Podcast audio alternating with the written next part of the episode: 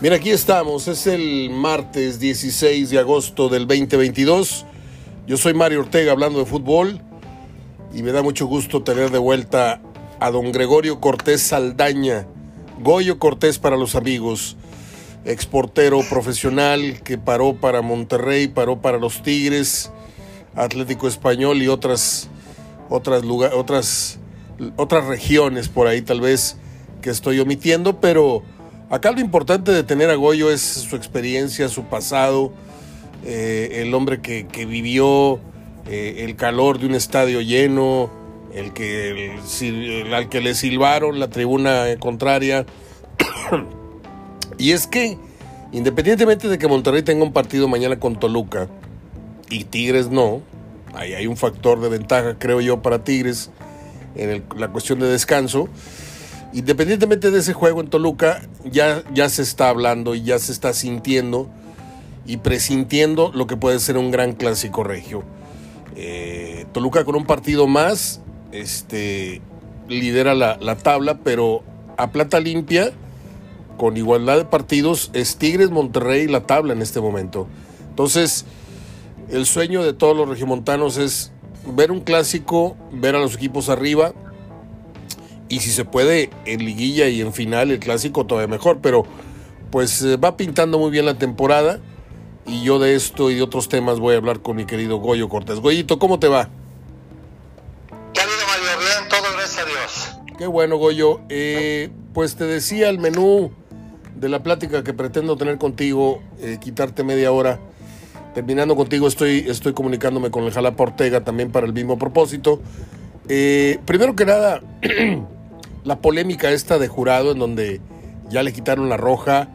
Eh, tú habiendo sido portero, ¿cómo consideras que se marcó o, fue de buena fe, de mala fe, la caída de jurado en donde extiende su pie que alcanza a poner sobre el chamorro o el talón de Aquiles del jugador contrario?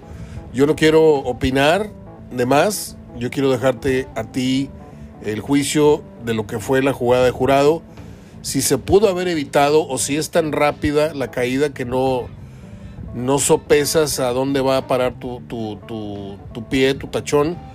Y, tengo esa curiosidad por preguntarte, Goyo. Mario, a mí se me hace una reverenda estupidez esa, esa marcación. O sea, el portero va sobre la bola y, y eso es lo más importante. Lo que pasa después, él no se va a fijar a ver si le cae o no le cae encima al, jugador, puesto que los de Toluca ni siquiera protestaron. Eh, yo creo que, los árbitros tendrían que haber jugado aunque sea fútbol amateur para que para que entiendan cuál es cuál es la esencia del fútbol, la verdad, porque están eh, híjole, yo no con eso del VAR para empezar, o sea, se quitan ya la barra muy fácil este, los del bar, yo no sé también cuánto interés puedan tener por ayudar a un, a un cierto equipo. Este, ya pasaron la, la, jugada, no esta, otras jugadas, ya pasó la jugada y los traen a los árbitros a que vean el bar para ver que si la jugada, pues son, es la esencia del partido donde, donde hay errores, hay este, hay aciertos, hay, hay fútbol, este, por mucho que, quieras cuidar la integridad del, jugador, tú, ves cuando, cuando le, no necesitas ni, haber jugado, o sea, profesional, haber jugado en el llano. Tú ves cuando va una jugada de mala leche y cuando es otra jugada que, que va eh, por la misma inercia del juego. Como, como yo veo ahora, todos esos pisotones que te los, los marcan incluso hasta de roja directa. Sí pero ¿cómo, cómo pueden marcar esas jugadas como como como rojas. como como roja. A la mejor con amarilla y me estoy yendo muy muy lejos. Porque los dos estiran el pie bueno por decir una jugada los dos estiran el pie uno uno llega primero que el otro el otro te da un pisotón. Pues es parte del juego. O sea, si no quieres que te toquen, vete a jugar badminton, ¿verdad? O, o billar o otra cosa así este y esa jugada jugada de del Cruz Azul la verdad es es la verdad es el colmo del idiotesco. ¿Cómo pueden marcar eso? O sea, Goyo, no, es posible. ¿No están dando ya a mal pensar los árbitros? Lógico, te digo que a lo mejor no tanto los árbitros, en, sí, sí, sí, sí, el bar. Yo digo, ahora, ahora es más fácil. A lo mejor antes, eh, pues dudábamos de los árbitros. Ahora este ya está más fácil porque el árbitro se quita se quita la bronca de encima. ¿A quién van a castigar? Al árbitro, ¿verdad? A los del bar no les van a decir nada. Entonces los del bar a todo dar dicen, ¿sabes qué? Mar eh, si estuvo mal esto, márcalo y márcalo.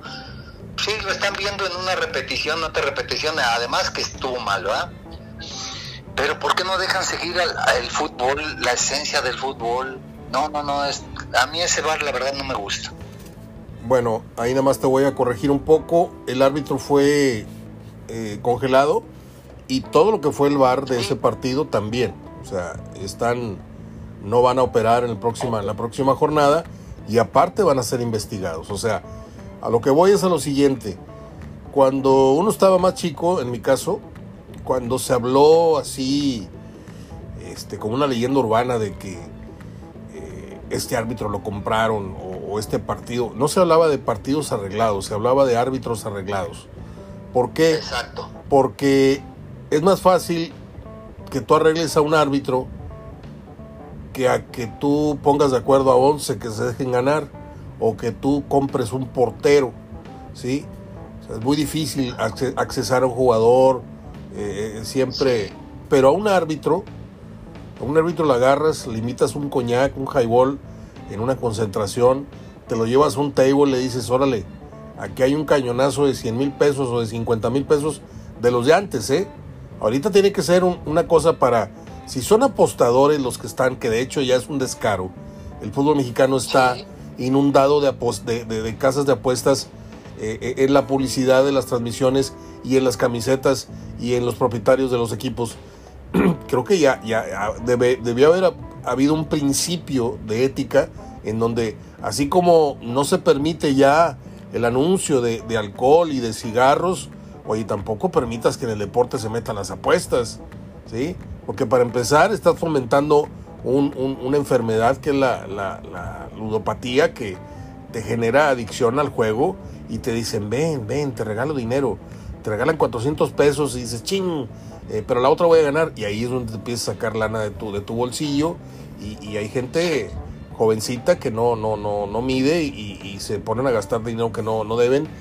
En fin, eh, no, no estaremos ya llegando a esas instancias de corrupción eh, en el nivel que tú me digas de bar o de arbitraje. Yo sí veo que ya hay varias, varias señales de humo en donde ya no me dice nada más que es ineptitud o o error arbitral. Yo siento que ya hay un, descaro, porque lo que hizo este árbitro Fernando Hernández debería de, costarle la carrera, o sea, fue una cosa realmente soez la que le hizo al fútbol, la pérdida de tiempo, en fin, yo siento que es otra pregunta que te quiero hacer.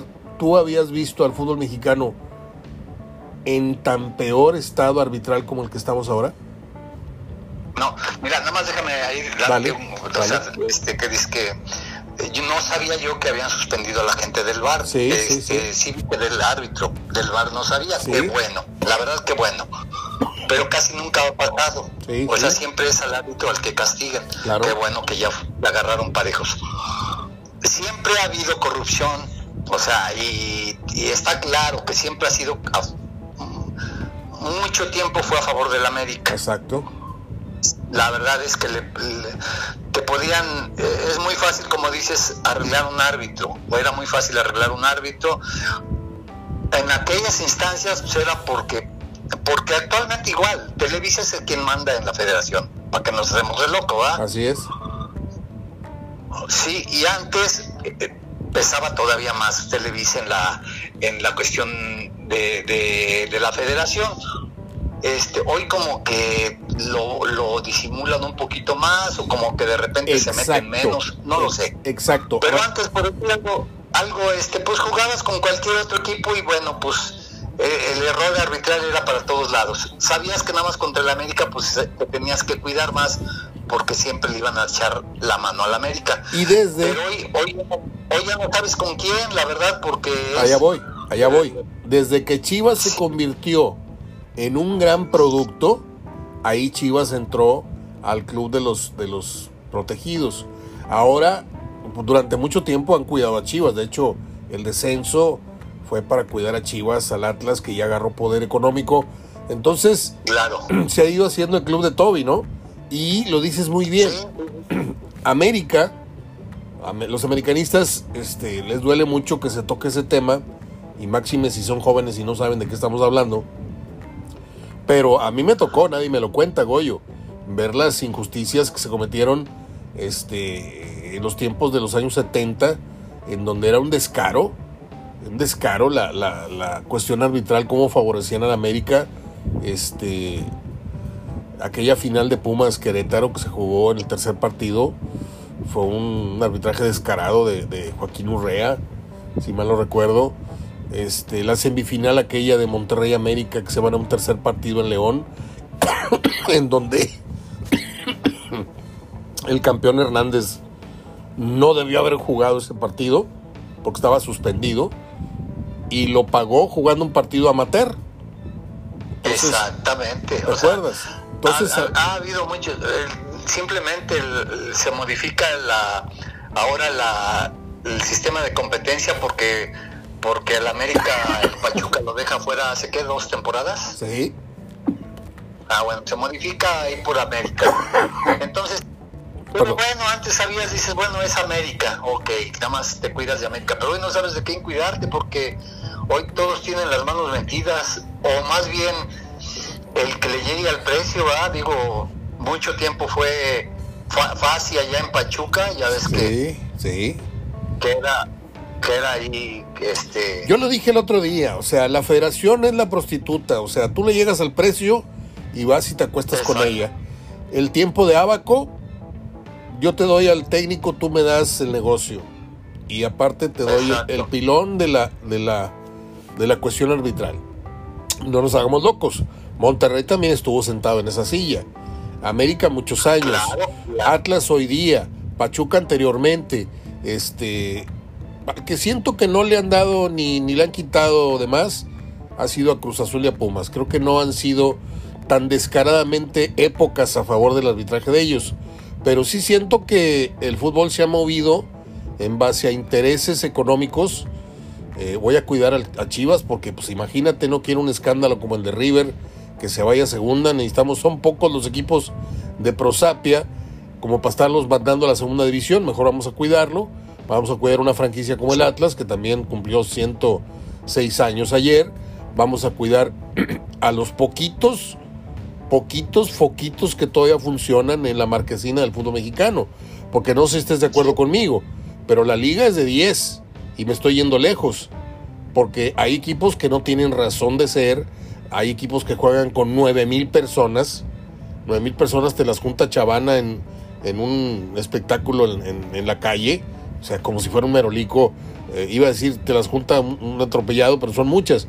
Pero nueve mil personas para un partido de primera división es, es de risa cuando aquí nueve mil personas y te las dobletea Tigres y Rayados femenil en un entrenamiento.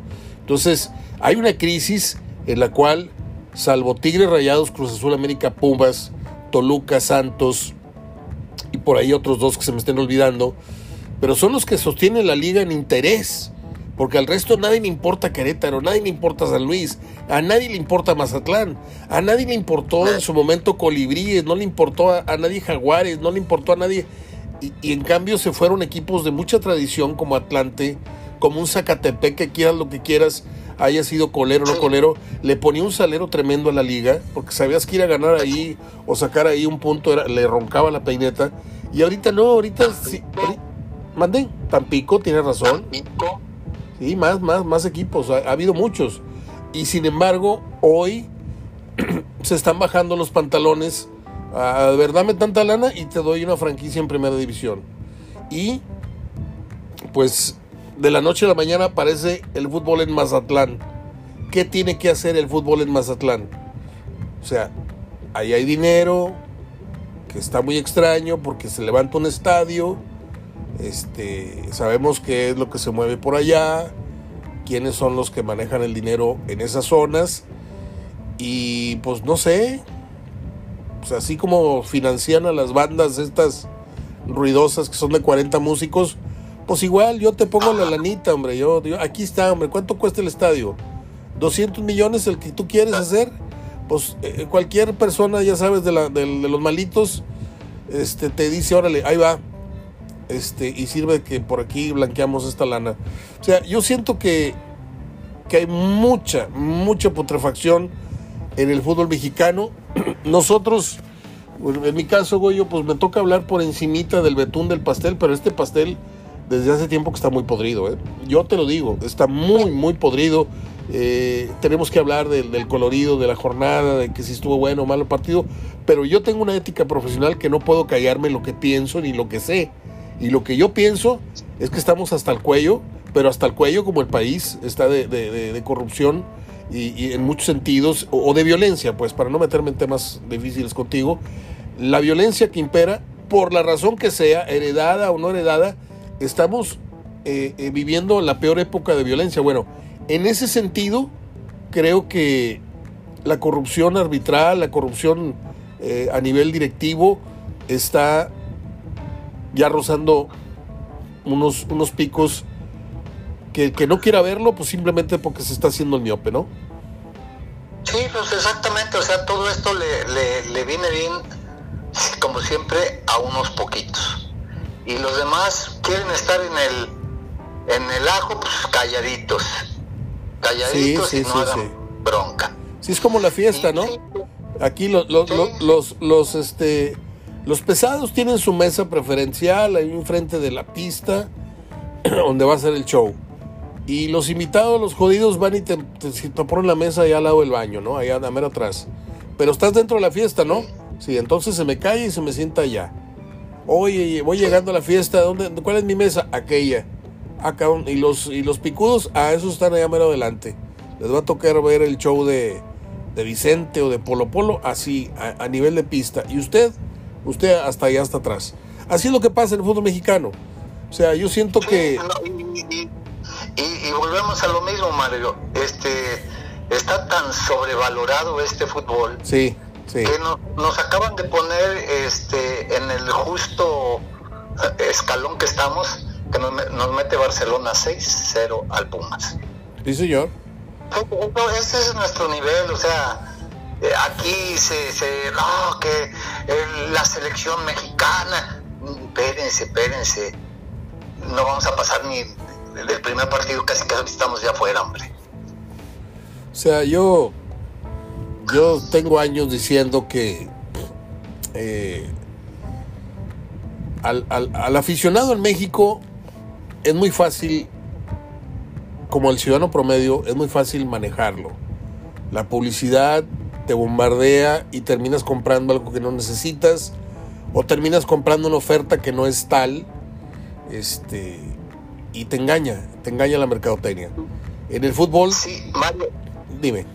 Perdón. Dime. No, no, no, perdón. Sí, no, en el fútbol, en el fútbol pasa lo mismo. En el fútbol, sí el verso de los equipos grandes, los cuatro grandes, cuando de grandes ya nada más el América es el único que queda. Porque Cruz Azul, Cruz Azul pasó años sin ganar un título. Chivas gana en promedio un título cada 10 años. Pumas, pues, ¿hace cuánto que no tenemos un equipo de Pumas con la calidad de Caviño, Hugo Sánchez, Luis García, Patiño, los que me digas?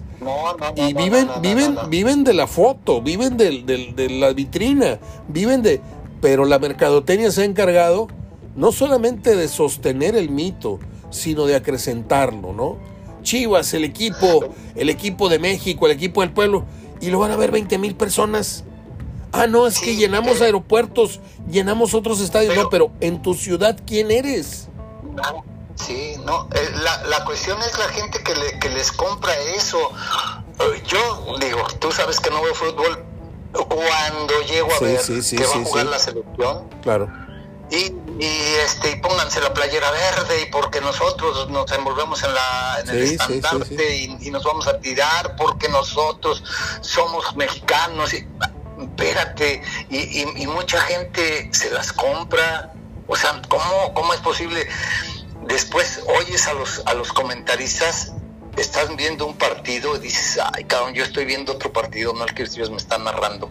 Y es, es lo, es lo mismo que dices. Es lo mismo que dices de los árbitros. no jugaron. ¿dónde, sí, dices, ¿dónde están tales jugadas? Qué buen partido estamos viendo. ¿Cuál? A veces sale uno y sí, y, bueno, reconozco que Luis García cuando comenta, dice, el, juego está entretenido. Ah, bueno, está bien, sí, sí, es cierto. Pero por favor, oyes al Kikín, dices, Kikín, ¿jugaste o no jugaste? No manches. Sí este, están horribles y, y todo gira en, en, torno a que la gente, la gente se los cree. Fíjate. Y dices, bueno, pues, ¿cómo? Te voy a contar una anécdota. Cuando, cuando estaba yo al frente de la, de la, de la estación, cuando, cuando los rayados rompen con multimedios por esa persecución, ese terrorismo radiofónico de don Roberto, de amenazar, de querer amedrentar. Eh, dieron el teléfono de Verdirame al aire, que, que, que, había tenido un problema con una porrista, una jovencita, y le hicieron una campaña. Y a don Jorge también, que le descubrieron, que el amante, que no sé qué, mismo, lo mismo le hicieron a Pepe Maiz. Y todo esto por, por abajo del agua. El señor, que todos conocen, que ya falleció, él te amenazaba él te amenazaba y te decía, o me das tanto, o te dejo ir toda la caballería. Y a los sultanes los hizo garras muchos años y ahorita fíjate quiénes son los sultanes para multimedios. Es casi casi la segunda joya de la corona. Este. Sí. Entonces,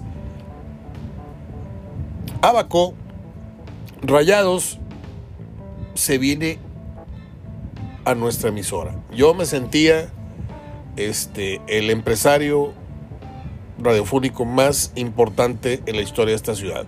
Le quité a multimedios los derechos de rayados. ¿Por qué? Porque estuve insistiendo mucho tiempo, le estuve hablando en la oreja a dos o tres, a dos o tres. Y oye, mira, ellos te ofrecen la señal de la T.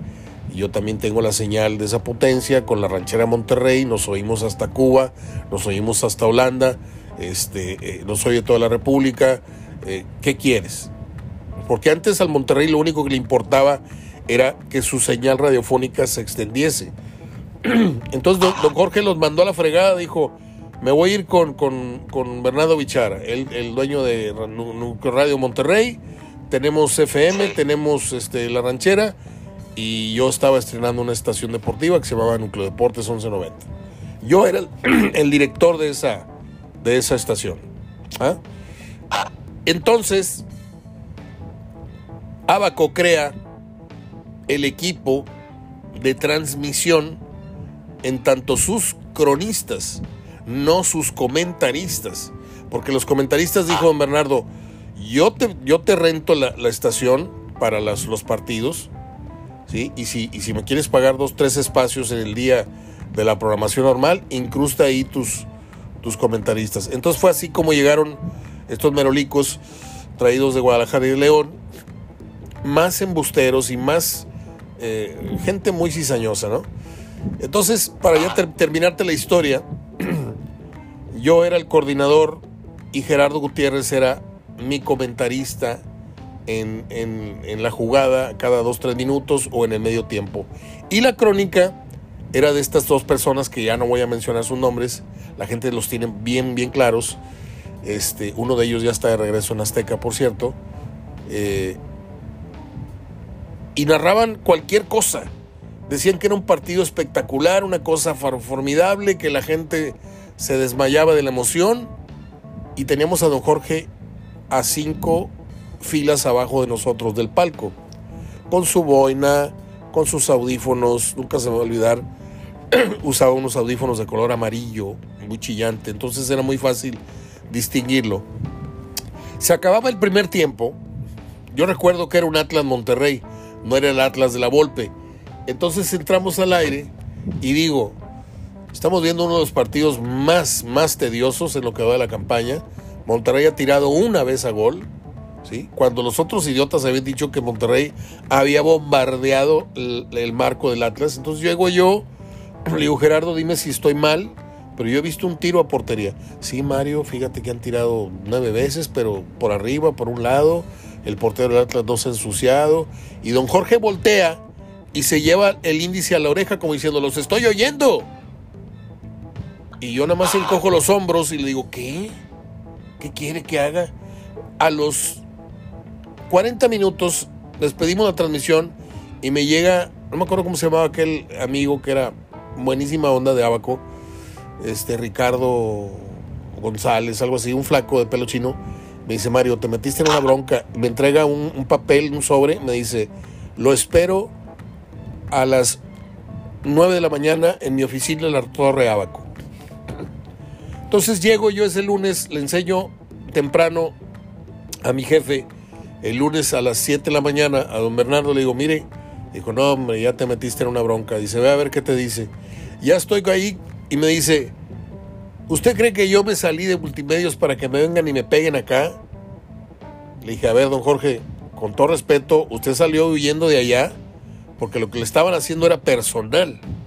Acá lo que yo estoy haciendo es criticar su producto y para que la transmisión tenga credibilidad, la crítica más justa y la más severa debe de emanar de la crónica oficial de los rayados. Para nosotros tener más veracidad, más credibilidad, más... Yo no me vine, yo no le voy a pagar a, Bernardo tantos millones de pesos para que tú vengas a decir que mi equipo es aburrido y que tiene una vez a la portería. Le dije, don Jorge, usted está de paso en el fútbol, yo me voy a quedar muchos años porque a esto me dedico. Antes que usted agarrar un equipo de fútbol, yo ya era periodista. Me dijo, ah, sí, muchachito, y ahí en ese momento me corrieron. Él levantó el teléfono, levantó el teléfono, le dijo a Bernardo, que si, a don Bernardo Bichara, perdón, que si no este, me retiraba a mí de cualquier espacio, no nada más de la dirección de deportes, él se iba con sus millones y para picarle la, la, cresta le dijo, me voy a Radio Alegría. Cuando Radio Alegría no la escuchaban más que los familiares de, de Jaime Matamoros y de Axel, o sea, no la veía nadie. Entonces estaba el señor Lenzi también ahí. No, no, no, no, Bernardo, ahorita yo hablo con, con, este muchacho. A mí don Bernardo me quería como un, como un familia, me quería como un sobrino. Me mandó a Las Vegas, me mandó al Supertazón, me mandó cuando el señor no les podía sacar un peso y a mí me, me, me, me dio el, el, la confianza de poderle generar transmisiones con, con, patrocinios. Me dijo, Mario, me duele mucho esto, dijo, pero yo tengo que ver por, por la empresa, este, fírmale claro. aquí. Y me fui. Y lo mismo hizo con TV Azteca. Le dijo a Roberto Canales, o me quitas a Mario Ortega de cuadro y me quitas de... O me voy con mi dinero a, al Canal 28. No, ¿cómo? Y, y, y en ese mismo 15 de julio del 85 este, no, del 95, no me acuerdo en qué año fue. Ese día perdí mis dos más grandes logros a nivel profesional. Estaba yo en la cresta de mi ola, en la dirección de TV Azteca Noreste y en la dirección de una estación de radio. Y por no estar de acuerdo con una, una línea editorial, como lo que hablábamos ahorita, este, pues eh, está la, la, ley de la mordaza muy fuerte, güey, muy, muy fuerte. Eh, sí. En el metro yo escribía mi columna y esa columna te la tenías que mandar por internet a una terminal, a una matriz en donde iban a parar todos los contenidos que se iban a publicar. Y al otro día mi columna decía, le faltaba un párrafo o tenía cambiados varios términos. Y yo iba con la persona que no voy a decir, una de estos, uno de los que me manipulaba mis trabajos era el, el pelo, el, el, reportero este, este que se quemó diciendo que el Tuca seguía y que, y que no agarró nunca dinero del Tuca, el de los pelos lamidos y el jefe de él, este, que yo le decía el Miss Claylor, porque un día llegaba con el pelo naranja y otro día con el pelo café y pelo negro, este, eran los que manejaban la mafia de, de editorial del, del, del, norte, señor fútbol, el Sol y Metro, ¿no? Okay. Y le decía, Mario, es que estás tocando aquí los intereses de, de Abaco y, y, y, no, nos, no nos puede convenir mucho. Le digo, por eso, pero dime, oye, ¿sabes qué? Aquí suavízale o aquí cambias tus términos pero no, no toques mi, mi, mi, no toques mi trabajo editorial, porque es un pecado capital en el periodismo que tú modifiques un renglón de un trabajo este, artístico, editorialmente hablando, así se le llama, este, un trabajo intelectual.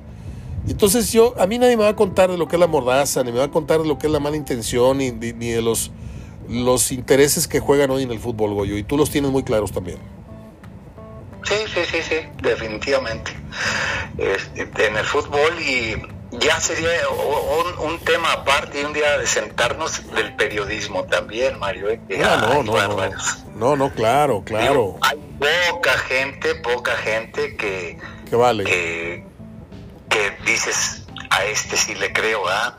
Porque yo no sé, días pasados exactamente estábamos un grupo de gente y todos decíamos, a ver, de todos los que estamos aquí, ¿quién ve noticias en la televisión?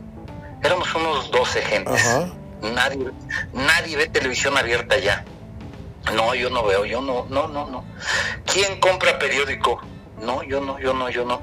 Unos, uno era el que compraba el periódico. El norte el domingo. Dijo, es que la barbacoa el domingo sí la como con el norte, viendo todo el... Dijo, pero tampoco les creo, es lo que dicen.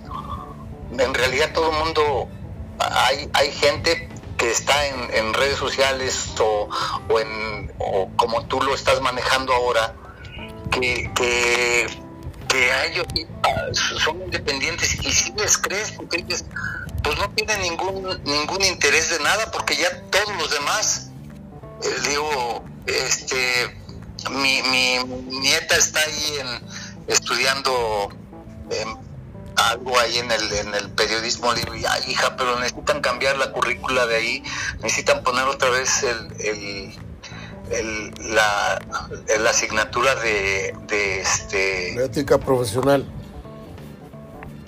De ética de veras, porque, ay, no manches. No manches. Y en todos los temas, si, si ves en el, en, el espectáculo, en, la política, no, la política no se en el deporte, dices, no manches, que, que, pues eh, quien, quien manda es quien tiene la lana, ¿va? Es, los independientes, bueno, pues yo no digo que no les no se lleven su lanita, pero pero son más congruentes, tiran tiran parejo para todos lados. Sí, estoy de acuerdo. ese, ese, esa reflexión, fíjate, Goyo, me sorprendes. Me sorprendes mucho porque yo te respeto y te quiero mucho, pero no pensé que te llegaba a subir tan alto el, agua al tinaco. Acabas de hacer una reflexión muy sesuda, ¿eh? Que me dejaste mientras hablabas, yo me puse. Dije, ah, cabrón, ¿cuánto hace que yo no veo? O sea, seamos sinceros. Éramos, éramos los de Gilberto Marcos, fuimos los de, fuimos rehenes del arquitecto Benavides, fuimos rehenes de Jacobo Saludowski, fuimos rehenes de Lolita Ayala Mediodía, fuimos rehenes de López Dóriga. Y ahorita, ¿por qué periodista te mueres que te lleve al televisor para echarte unas miguitas en la noche o, echarte un café en la televisión antes de dormir o lo que sea? Antes era una tradición acostarte. Yo me acuerdo de mi papá sentado en la cama, acostado con sus lentes, viendo las últimas noticias. Si no veías a Jacobo Zabludowski. ¿No estabas en la jugada? No, no eras nadie, no, no, no, no, sabías nada. No tenías tema la otra mañana. Y hoy te das cuenta que Jacobo. Puta, no, Jacobo fue. Es lo que sabes de todo, no, no, no. Por no, Jacobo fue el gran manipulador y y que Murrieta era su primera espada y no tantas cosas que se dijeron. Exactamente, fíjate, ves, ves en lo, tantos programas que hay de fútbol y, los oyes hablar, dices, pues no, la verdad yo no tengo nada que hacer oyendo a estas gentes. Por ahí oigo a Fabián Stay, que sí, me gusta. Sí, a mí también. Lógicamente, el, el, el que definitivamente lo que encuentro de él, lo veo, es Roberto Gómez Junco. Totalmente. Quedito y fuerte siempre les, les he dicho y en todos los grupos le digo, el único analista que al que le creo es a Roberto Gómez Junco. Es al único analista porque, porque como eh, él, él no tiene no tiene preferencia por nadie, o sea, habla lo que es, como dices tú, lo que tú estás viendo lo estás, o a lo mejor está uno equivocado, pero, pero es tu convicción, es lo que tú dices, lo que tú ves, lo que tú sientes, no lo que te está diciendo el amigo de al lado, que, que de repente les ponen las, las palabras en la boca. Yo me acuerdo de, igual ahorita debe de ser lo mismo en, en, el canal 12, ¿no? No, no lo veo, pero por lo que tengo el, el señor el que el que cuida el campo aquí donde entreno con los niños, él es amante de ver eh, este eh, y le sabe al fútbol, pero, pero viene para platicarme y se ríe y se enoja y digo, ay, don Bene, ¿y para qué los ve? Porque después anda bien enojado. Es que dijeron, ¿usted cree que qué, qué idiotez dijeron? don Bene, ¿para qué se la quiebra? No los vea. Este, pero, pero ellos también, eh, ¿para dónde va la, para dónde va el billete? Hacia allá se mueven. Tienes mucha razón. Tienes mucha razón porque te voy a decir algo eh, antes había un Horacio Alvarado Ortiz, antes había un Héctor Martínez Cavazos, antes había un Mario Agredano Brambila, antes había este, un Joaquín Iglesias Romero, antes que el Arqui Benavides. ¿eh? Estoy hablando de un señor que era una institución y que fue presidente de la Asociación de Periodistas Locales, no sé qué, Joaquín Iglesias Romero. El Arqui, el Arqui Benavides empezó haciendo programas con Cepillín y con Lacho Pedraza, eh, de para niños, y luego ya se hizo noticierista, era, era entrevistador de, espectáculos, anduvo en la onda de Muévanse Todos, en fin. Yo conozco la historia mucho antes de que me la contaran, ¿eh? o que yo la leyera, porque yo veía, era un niño único, entonces me la pasaba yo sentado frente al televisor mientras mi papá salía a trabajar y mi mamá estaba lavando y planchando, y pues lo único que yo hacía era ver programas y novelas y noticieros y, a las 8 de la mañana, 8 y media, como antes era, cenabas tu, tu lechita, tu no sé qué, y a dormir, carnal. A las 9 yo ya no sabía de la vida. Eh, eran otros tiempos. Esto que estamos hablando, Goyo, es bien importante y salió sin querer porque yo te, puse en el, en, el, en el, papel tres temas, pero por eso no te me pierdas tanto, porque eh, platicar contigo, aunque no veas fútbol, a mí no te me desmarques una vez más así, güey, porque me vas a ofender mucho. Aunque no veas fútbol, hay mucho que hablar contigo de, fútbol. Aunque no veas tres, siete partidos de los nueve, no me importa. Pero hay tanto tema, tantas cosas que tienes que compartirle, tanto punto de vista importante que tienes, tanta experiencia.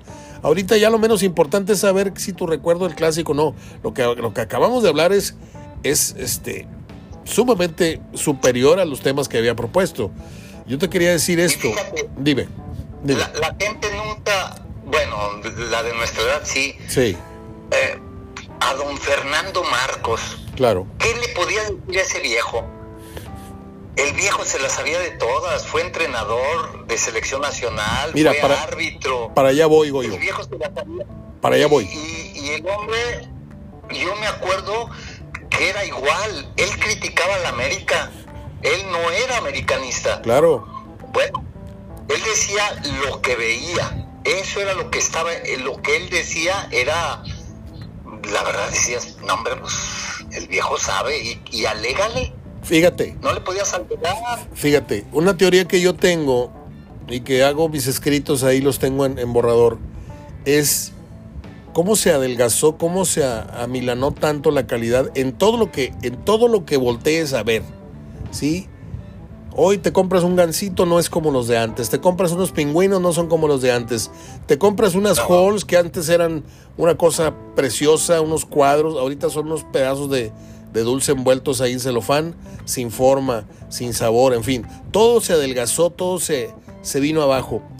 Antes, no siendo Taurino uno, antes uno gozaba las crónicas de Paco Malgesto, ¿sí? de Pepe Alameda, de, de Pepe Alameda. A mí me encanta, yo tengo un videocassette con la despedida de Eloy Cavazos y lo más valioso de eso es las, cada que se acercaba Eloy después de matar un toro, don Pepe estaba en el callejón y lo entrevistaba. Yo tengo un, especial gusto por el, periodismo, por la entrevista. Yo digo, yo siempre he dicho que a lo mejor de fútbol no sé mucho, pero de entrevistar y de periodismo sé mucho más que muchos juntos. Este, y siempre le pongo atención al arte del entrevistador. Había un este, Ángel Fernández, había un Sonia Alarcón, había un Mago Septién, había un Fernando Luengas, había un Roberto Guerrero Ayala, había y luego vino este Gerardo Pella. Pero lo que te, a lo que a dónde voy, digo yo, a que ahorita la calidad de los comunicadores que son muy jóvenes y no tiene nada malo ser joven, nada de malo, todos lo fuimos. El problema es que no tienen credibilidad, no tienen categoría para hablarle a los adultos. A lo mejor un Álvaro Morales o como se llama el barbón este de ESPN, que es un payaso, porque crearon un payaso para generar... de una barba? Sí, sí, sí. No, tiene un vocerrón que, debe ser el, heredero natural del perro Bermúdez. El heredero natural. que tiene barba. Sí, sí, sí, sí, sí. Este, bueno, como, como producto, como producto es muy bueno, porque yo ya dejé de aborrecerlo por no hacer, no, pero como producto es fantástico, porque el tipo se sale carcajeando, se burla de las chivas, se burla de no sé qué, eh, avienta las hojas. Como producto ya lo entiendes, es como Chavana. A Chavana lo repudia uno que no, pero ya cuando entiendes su negocio, dices tú, oye, qué bueno es Chavana, no le importa hacer el ridículo cuando hablaba de fútbol, ahorita los programas que hacen la noche son realmente denigrantes para la mujer y, lo que más me sorprende es que de repente hacen la toma y ves niños y familias enteras viendo viejas enseñando la cola y las tetas porque las hacen eh, brincar y, subirse y treparse y, y, ¡ay! se le hace una chichita. Pues eso van las viejas, hombre, a enseñar. Y lo más, lo más delicado es que está promoviendo esos tipos de, situaciones entre adolescentes y entre niños, porque dejan entrar a niños. Es otro tema, ¿eh? Este, yo nada más así en los cinco minutos que le cambio en la noche, o estoy esperando el chiringuito y me toca ver los finales de los programas, digo yo, ay cabrón, esto ya, ya es Sodoma y Gomorra, la televisión local ya es Sodoma y Gomorra, ya de Sodoma. a lo que voy es a lo siguiente, yo creo que le di al clavo. Qué placer tuvimos nosotros en tener un analista como Fernando Marcos, que estabas esperando sus últimas cuatro palabras. Qué placer tuvimos en tener un Ángel Fernández, que si bien era un poco estridente su crónica, este, el grito este y todo, porque de ahí se colgaron. Él hizo la escuela del grito, él hizo la escuela del, sobrenombre, él hizo la escuela de, de, la frase de identificación. Hoy todos con alma, vida y corazón, eh, aquí inician los 90 minutos que mueven al mundo, aquí inician, todo el mundo se quiere poner una frase porque don Ángel Fernández se la puso cuando empezaba un partido. A todos los que quieren y a todos los que aman el fútbol, yo soy Ángel Fernández, transmitiendo de bla bla bla. Y le puso el juego del hombre, y le puso el Superman, y le puso el Calimán, y le puso el confesor, y le puso la cobra, y le puso el niño de oro, y, todos eran buenos. Dime quién jodido repite un apodo del perro Bermúdez. ¿Quién le dice a Claudio Suárez el emperador? O sea, no tuvo, no tuvo esa misma ascendencia sobre la gente. Bueno, las generaciones que vinieron luego, pues a los gentes que somos más adultos, 50, 60 y antes, el fenómeno era al contrario. Cuando eras muy joven querías, no querías comentaristas más jóvenes para identificarte. Volteabas para arriba y admirabas a los viejos. Y ahorita que eres viejo tienes que voltear para abajo y no hay un solo joven que te produzca respeto. Yo los tengo analizados a todos, Goyo, a todos. Gustavo Mendoza, este, Oscar Guzmán, eh, eh, Blanco, eh, Álvaro Morales, eh, el otro de ESPN que era de Televisa. Eh, como dices tú, Roberto Gómez Jonco, ese lo sentamos en una mesa, a lo mejor lo sentamos con Luis García, y dime cuántos más, cuántos más son para que le subas. Se me hace también un tipo congruente, Sague, me parece bien, ¿verdad? Sí, Sague jugó y... Pero a mí Sague me, me parece que perdió, perdió la vergüenza porque porque es un tema que, luego tocamos, pero este, de una desgracia le toca a él que, se difundan imágenes de su, de su enorme órgano reproductor femenino, eh, masculino, que le, le causa eh, y, le provoca la pérdida y la desintegración de su familia, ¿sí? lo cual debió haberlo sumido en un dolor y un arrepentimiento.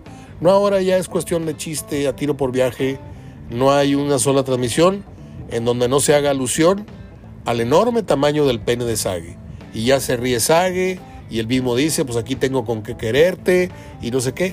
Cuando eso me parece que es una falta de vergüenza, porque por esa razón perdiste a tu esposa y a tus hijos. Pero bueno, es mi punto de vista nada más, Goyo.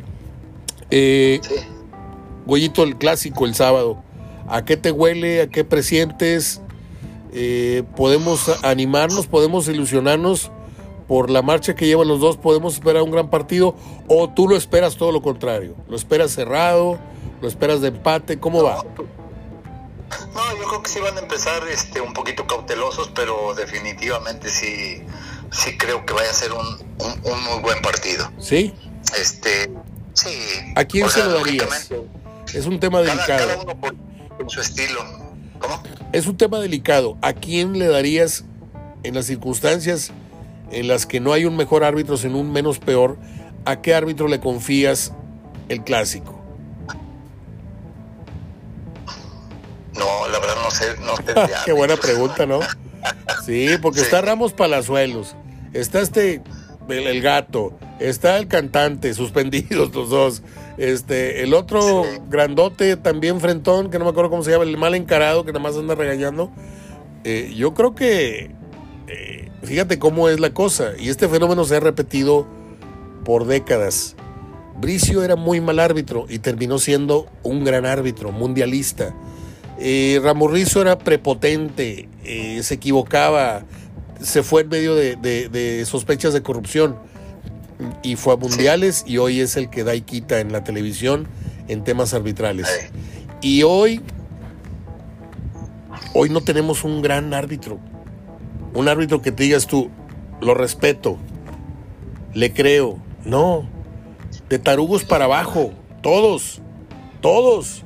Palazuelos va a ir al mundial y, y ya, ya, entró en, una, en un modo este, prepotente, ya le grita, antes se quedaba calladito, le gritaban, le escupían en la cara y se quedaba calladito, sacaba su rojo. Ahora no, gritonea y se les pone nariz con nariz, y luego el cantante, y luego el otro, y luego el otro. El que era el peor árbitro, hoy día es el mejor árbitro, y te digo que estoy hablando de Santander. O sea, Santander. Así de, así de, así de fea está la cosa el arbitraje, tuvo yo.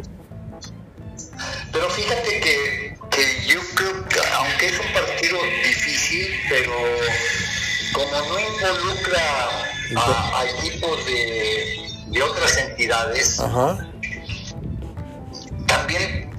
Por otro lado, aunque es un partido con, tiene sus, sus bemoles, ¿no? Es un partido eh, complicado, pero, pero también es fácil.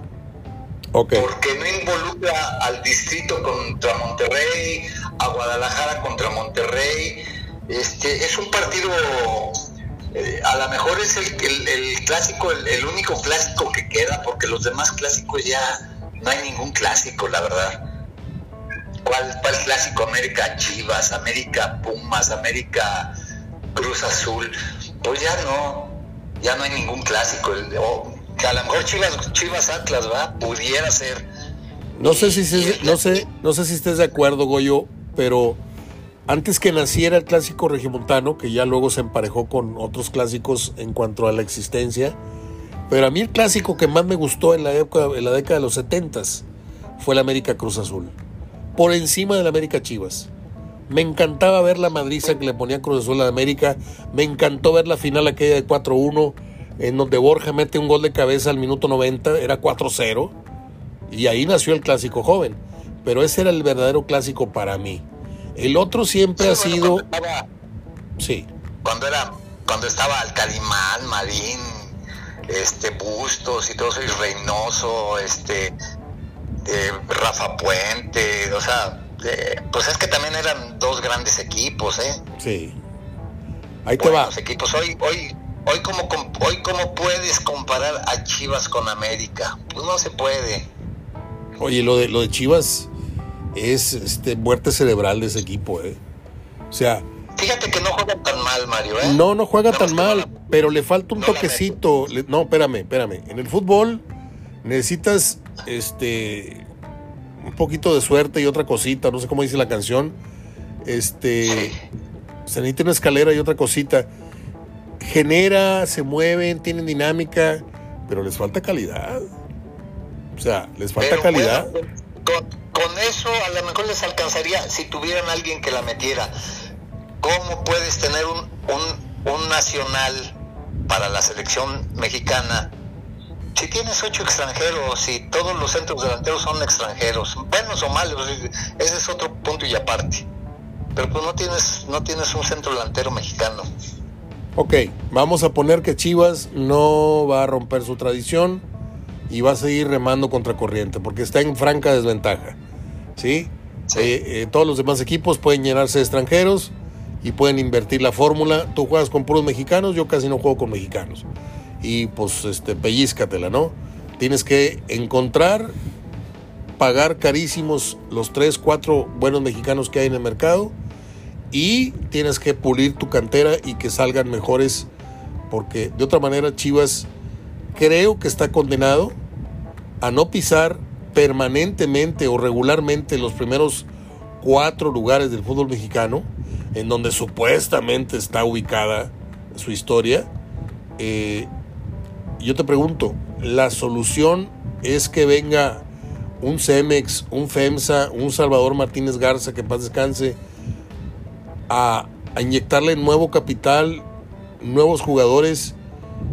¿O crees que Vergara se va a aferrar, Vergara Junior, y esto va a seguir así? Porque la afición de Chivas cada vez más es de televisión y es de Twitter. Porque yo, yo veo cada vez más jodida la entrada en el estadio de Chivas. Y perdón, amigos de Guadalajara, si me escuchan, pero esto es por su bien. Alguien les tiene que quitar los soberbios.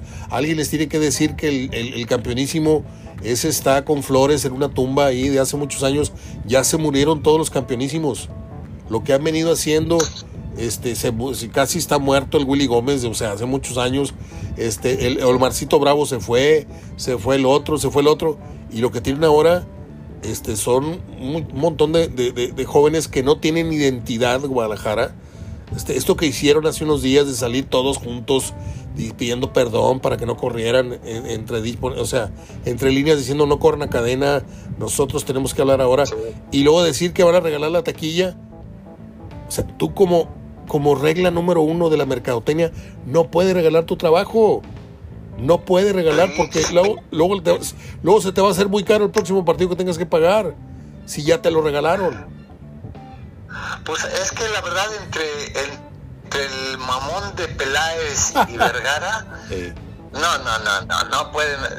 Definitivamente los dos se tienen que ir. Peláez no tiene vergüenza, ¿eh? ya me queda claro que Peláez no tiene vergüenza. Antes Chivas trabajaba bien en básicas. Sí, estoy de acuerdo. Qué pasó desde que, desde que el Cuero Real dejó el Chivas yo no sé quién está en básicas, la verdad. Pero ¿por qué en, lugar de piratearse jugadores, eso piratense a la gente que tiene el Pachuca en básicas y piratense a ese entrenador también?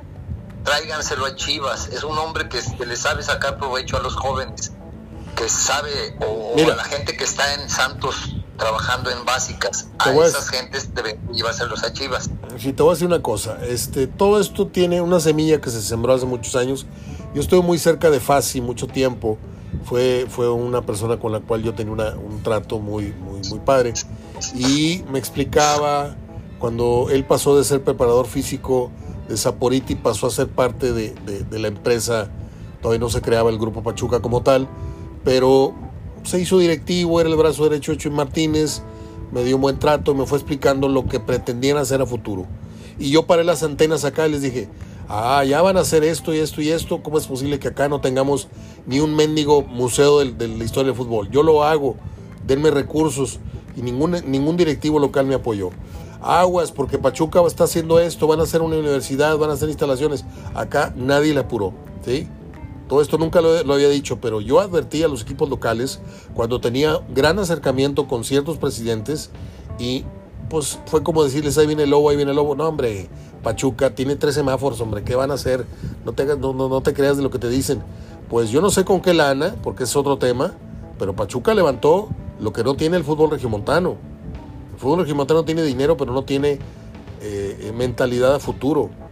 No tienen una cantera como la tiene Pachuca, como la tiene el Atlas, como la tuvieron los Pumas de otro tiempo. Sí, hay un Montes que por ahí sale, pero todos los demás muchachitos, el lateral, el contención, el que se fue a Bravos, el que se fue a no sé dónde, la Caxa, pues son de medio pelo que no terminaron por florecer.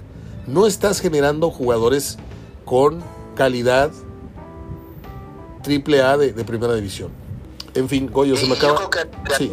Y a Monterrey no les interesa tampoco. No, ¿eh? tampoco, tampoco, tampoco. Esa es, esa es muy buena. Tampoco les interesa. ¿sí? Porque si les interesa, si les interesaría reducir costos, oye, produzco mejores jugadores baratos de mi cantera y me evito andar tirando millones, pero la, la, la salpicadera de lana, Goyo, tú, los, tú bien lo sabes como yo. Le conviene. En el está el ganeo. Sí, señor, sí, señor, sí, señor. Y ahí son muchas manitas las que se llenan de verdes. Goyito, son 55 minutos, dije que te iba a quedar media hora, pero gracias por quedarte conmigo. Eh, entonces, ¿cuál es tu pronóstico por el clásico? 2-1 Monterrey. 2-1 Monterrey. Ok. ¿Hablamos la siguiente semana para los ecos de lo que fue el partido? Ándale pues. Te mando un abrazo, Goyo. Igualmente, Mario. Muchas gracias. Muy bien. Gracias. Cuídate. Gracias. Dale. Hasta luego. Es Goyito Cortés, con quien platico siempre, pues como si estuviera aquí en el porche de mi casa asando carne. Eh, yo espero que algún pasaje de la entrevista, o no quiero decir entrevista, algún pasaje de esta plática lo haya usted hecho bajar el volumen, o más bien de la tele, o, o se haya puesto a, a poner la atención máxima, porque esa es el, la magia de un, o el reto de un comunicador eh, de radio o televisión. Sabemos que muchas personas están haciendo otras cosas. Usted puede ir manejando, puede estar en su oficina haciendo algo, puede estar pelando papas, cocinando, puede estar lavando el coche, puede estar regando las plantas, pero cuando de repente empiezas a escuchar algo que te jala realmente al tema, de pronto dejas lo que estás haciendo para rascarte la cabeza o ponerte el índice en, la boca y decir, acá esto está interesante. Ojalá yo haya podido generar esto con Goyo eh, en este programa que siempre pretende, siempre pretende ofrecer un plus y no porque yo me crea ni, no. Mi misión cada vez que me despierto, digo yo, tengo que hacer un programa que a lo mejor maneje ciertos tópicos iguales a los de top, porque no puedo inventar temas, pero lo que sí puedo es generar un ángulo de controversia o de, análisis diferente al que usted haya escuchado en X, Y y Z programas. Ese es mi guion de todas las mañanas. Soy Mario Ortega hablando de fútbol. No sé si despedirme ya o cortar este archivo y grabarle las efemérides del día. No lo sé. De momento les dejo un abrazo de gol.